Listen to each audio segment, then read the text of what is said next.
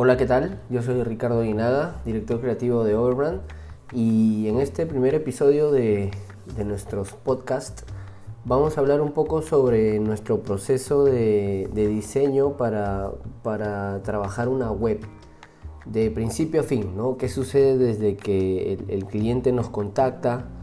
Obviamente después de que ya aprobó el presupuesto, hasta que esto, digamos, ya, ya se vuelve un proyecto real, un proyecto puesto en producción, como se suele llamar.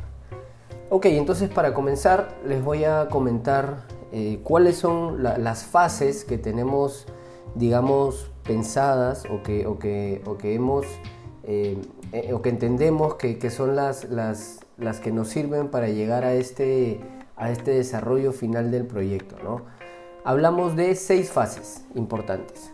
La fase de inmersión, la fase de ideación, fase de prototipado, fase de desarrollo, fase de producción y finalmente la fase de seguimiento. ¿no?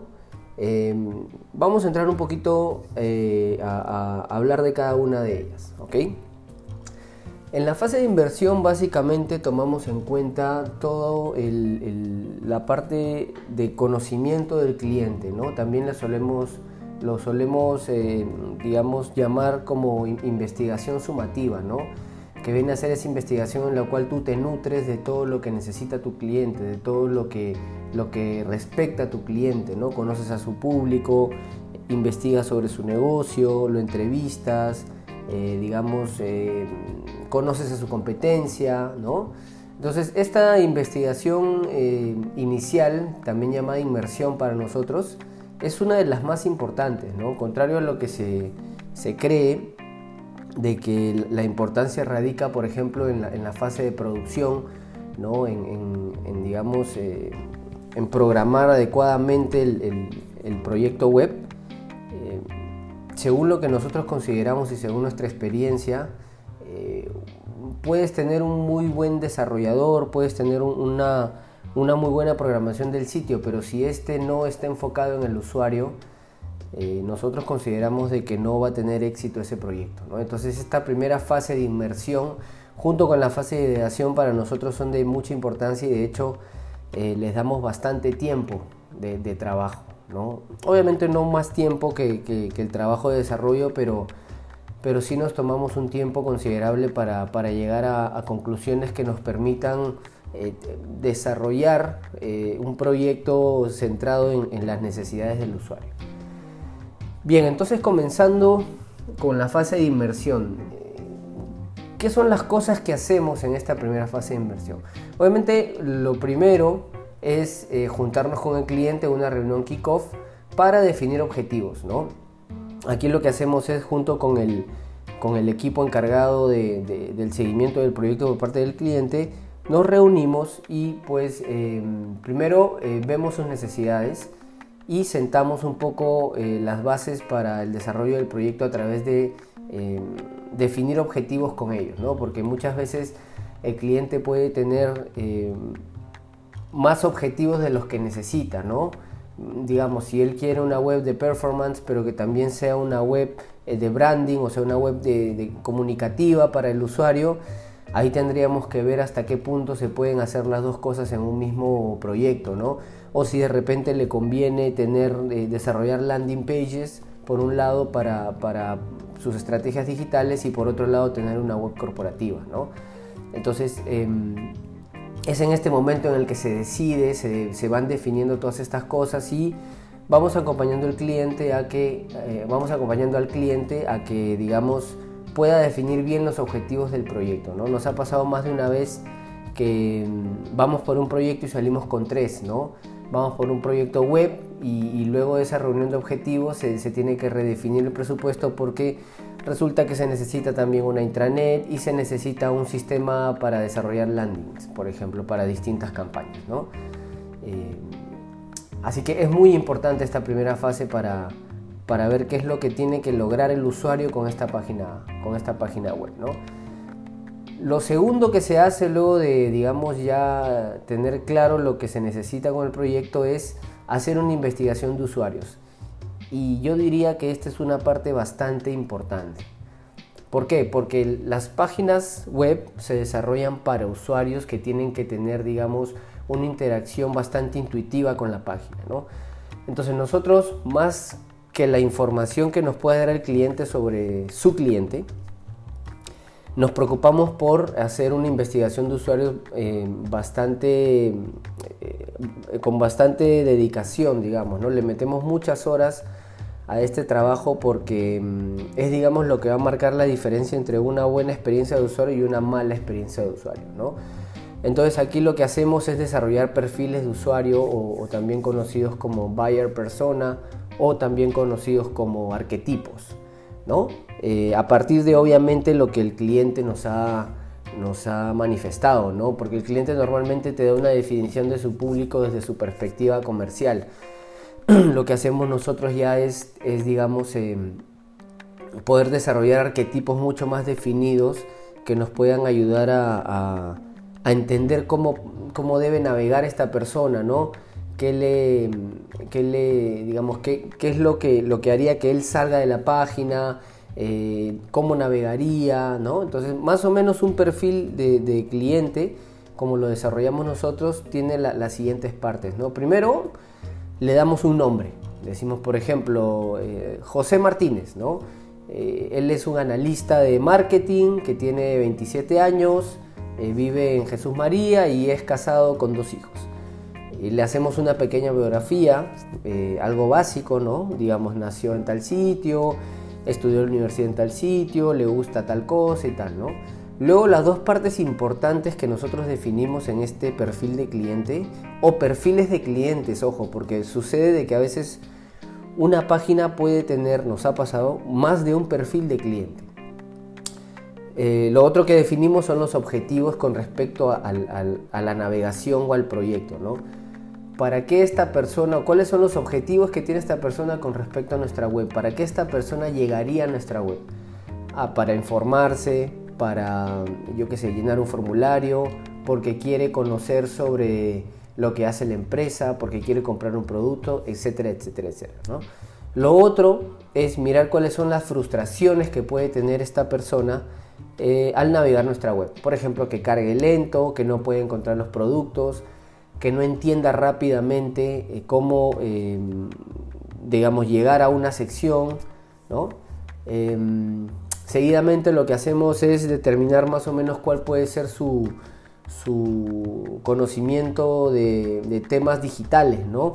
Si tiene Facebook, si tiene Twitter, em, cómo está en tecnología, ¿no? Si usa más internet, que digamos eh, teléfono, si se comunica por WhatsApp, qué aplicaciones puede tener instaladas en el celular, si ve Netflix, si usa, si usa Gmail o Hotmail, ¿no? Estas se preguntarán de dónde sacamos toda esta información, ¿no? Un truco, bueno, no sé si, decirlo así, si, si, es un truco, pero algo, algo que utilizamos mucho nosotros es nuestro conocimiento de, del manejo de redes sociales. Nosotros, nosotros utilizamos la herramienta de Insights de público objetivo de Facebook, por ejemplo. ¿no? Normalmente cuando vamos a desarrollar un proyecto de, digital, vamos a, manejar redes sociales. Eh, lo que hacemos para definir un poco la segmentación es trabajar con, la herramienta de Insights de, de Facebook que te permite, digamos, eh, sacar un, perfil interesante de, de personas, de, usuarios, de navegantes, ¿no? Entonces nos hemos amparado muchas veces en esto para conocer el comportamiento digital, qué páginas siguen, ¿no? Más o menos, y, nos ha ayudado bastante a, tener un perfil de usuario bastante eh, cercano a la realidad, ¿ok? Entonces ahí más o menos, eh, con esa gran conclusión de perfiles de usuario, termina nuestra primera fase, que es la de inversión, ¿no? Seguidamente entramos a la fase de ideación. La fase de ideación es la fase en la cual pensamos ya cómo vamos a, poner en marcha este proyecto. ¿no? Pero obviamente antes de empezar a, pensar en cómo va a ser, tenemos que seguir conociendo. ¿no? Para eso entramos a, investigar eh, a la competencia y a investigar o a mirar eh, cómo se hacen eh, o cómo eh, se desarrollan este tipo de proyectos en otras realidades, ¿no? lo, que llamamos benchmarks. Al centrarnos en los benchmarks, lo que hacemos es mirar a fondo muchas webs de, la misma categoría de nuestro cliente. Muchas, ¿ah? cuando digo muchas hablo de en, el equipo, digamos, cada uno presenta cuatro o cinco, o cinco investigaciones de web a fondo, ¿no? De hecho es un entregable que le hacemos al cliente y lo miramos con él.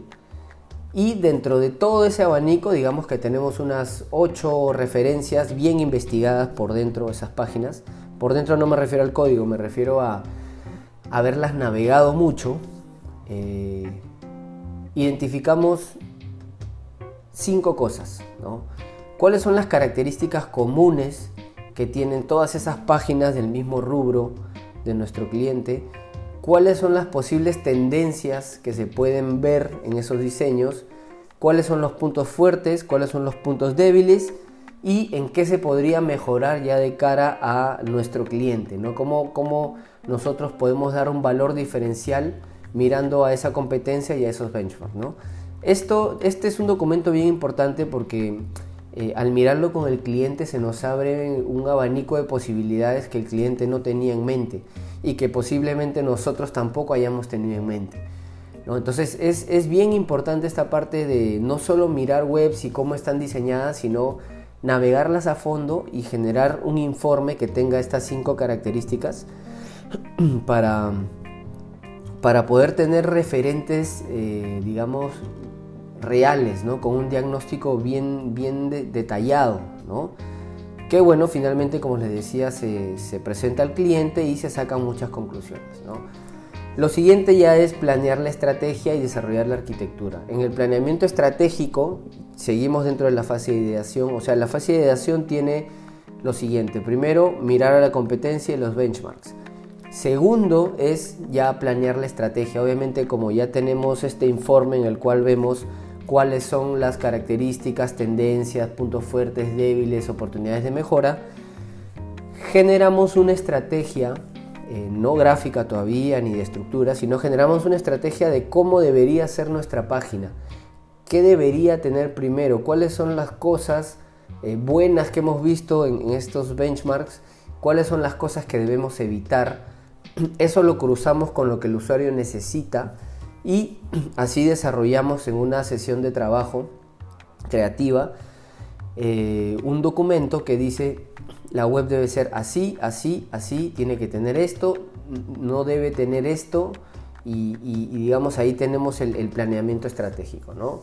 Ya cuando esto el cliente lo mira y lo aprueba, porque la manera de trabajar de nosotros es em, itinerante, o sea, no, no es que nos aprueban el presupuesto y, regresamos después de dos meses con la propuesta gráfica. No, todas estas etapas se dan con el cliente.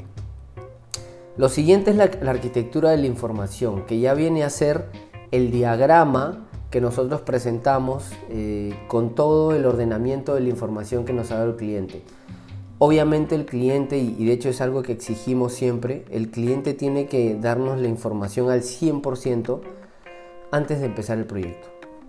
Porque si no nos da la información al 100%, nosotros no podemos armar este, este, eh, esta arquitectura de la información, este diagrama de, información que es em, muy similar a, estos organigramas organizacionales donde se pone pues em, a, manera de diagrama cómo se van con, en, en, qué sitio están puestas cada una de las secciones y cómo se conectan entre ellas. ¿no? Es básicamente para que el cliente pueda ver eh, la propuesta que nosotros le hacemos en base al, manejo de su información. ¿no? Y obviamente también es un entregable que, eh, que se presenta al cliente y del cual se, sale con muchas conclusiones, ¿no? con, con, ya con digamos una idea bastante finalizada de cómo se va a organizar esa información. Una vez que ya tenemos aprobado este, este diagrama de navegación, esta arquitectura de la información, ya vamos a diseñar los prototipos, ¿no? que es, la etapa del prototipado, la tercera etapa. ¿no? La etapa del prototipado tiene que ver ya con eh, diseñar la estructura del sitio web. ¿no? Y esto lo hacemos a través de wireframes. ¿Qué quiere decir esto? Nosotros, luego de que el cliente nos aprobó em, cuál es la estructura que va a tener el sitio web, digamos, la estructura del contenido del sitio web, lo que hacemos es ya pasar a la, estructura gráfica que va a tener la web, pero sin gráfica. Esto suena contradictorio, pero lo que hacemos es eh, trabajar a través de wireframes, que digamos es, eh, quiere decir eh, trabajar, por decirlo coloquialmente, con cuadritos y, y, con planos, nada más. No ponemos foto, no ponemos color, ni siquiera elegimos la tipografía final que va a tener el proyecto, porque lo que nos interesa es que el cliente pueda eh, ver toda su web, toda la estructura de su web, eh, sin preocuparse por el diseño todavía, porque nos interesa que aprueben esa estructura. Incluso lo que hacemos es eh, utilizar un programa que se llama InVision, de hecho hay otros programas, Adobe también tiene uno muy bueno, pero nosotros utilizamos InVision porque, porque ya le tenemos costumbre y nos funciona relativamente bien. Entonces diseñamos toda la web, la subimos a InVision y lo que hace InVision, investiguenlo si, si, les interesa este, esta herramienta, em, lo que hace InVision es eh, hacer navegable esos JPGs que, tienen el diseño de los wireframes. ¿no? Entonces así el cliente puede ver su, página, toda la estructura de su página eh, navegable. Entonces nosotros vamos a la oficina del cliente y le hacemos navegar la página. ¿no? Esto se puede hacer, InVision te, te da la posibilidad de hacerlo para web, perdón, para, la, para computadora y para dispositivos móviles. No, lo, no es una herramienta que te da la, posibilidad de, responder directamente, o sea, no es responsive. Tú tienes que diseñar el JPG de toda tu web en, para computadora y los JPGs en pequeño en tamaño celular. Entonces lo subes a la herramienta InVision en ambas versiones y se lo llevas al cliente. Entonces esta es la tercera etapa de prototipado en la cual se presenta pues eh, el proyecto web eh, navegable digamos con esta herramienta. El cliente lo aprueba. Una vez que el cliente aprueba esa, esa estructura web que no tiene diseño, no tiene color y solamente es eh, la, estructura de toda la navegación que va a tener la web, pasamos a la fase de diseño. Y ojo, seguimos en la etapa de prototipado. Pasamos a la fase de diseño gráfico y aquí lo que hacemos es obviamente pedir el manual de uso de la marca. Nos pasa bastante que las marcas no tienen un manual.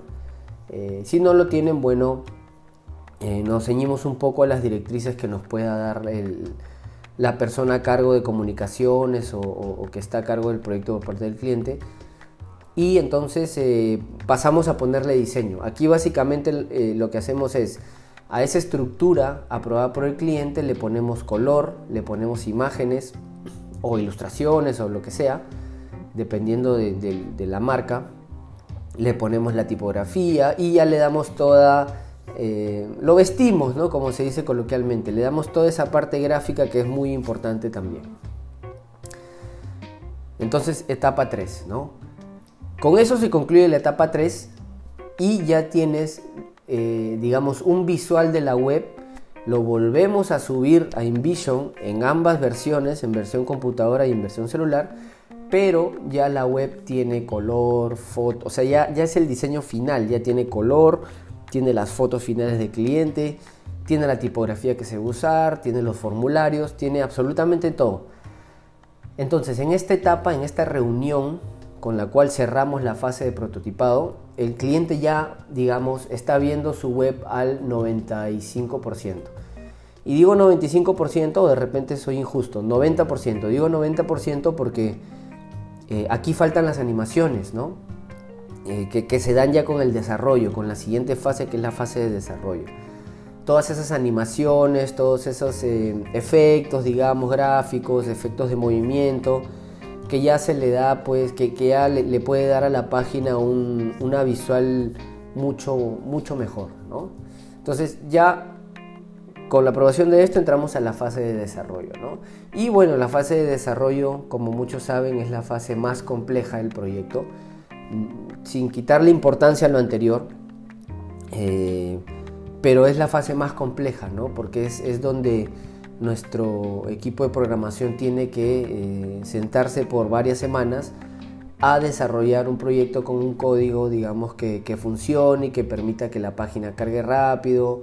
Dependiendo del, del, pedido del cliente, todo esto se desarrolla con estándares de SEO, ¿no? Ahí ya empieza a variar un poco el proyecto y de hecho no me voy a detener en esto porque es bastante técnico y tampoco es que yo lo conozca muchísimo, ¿no? Para eso tenemos un jefe de programación.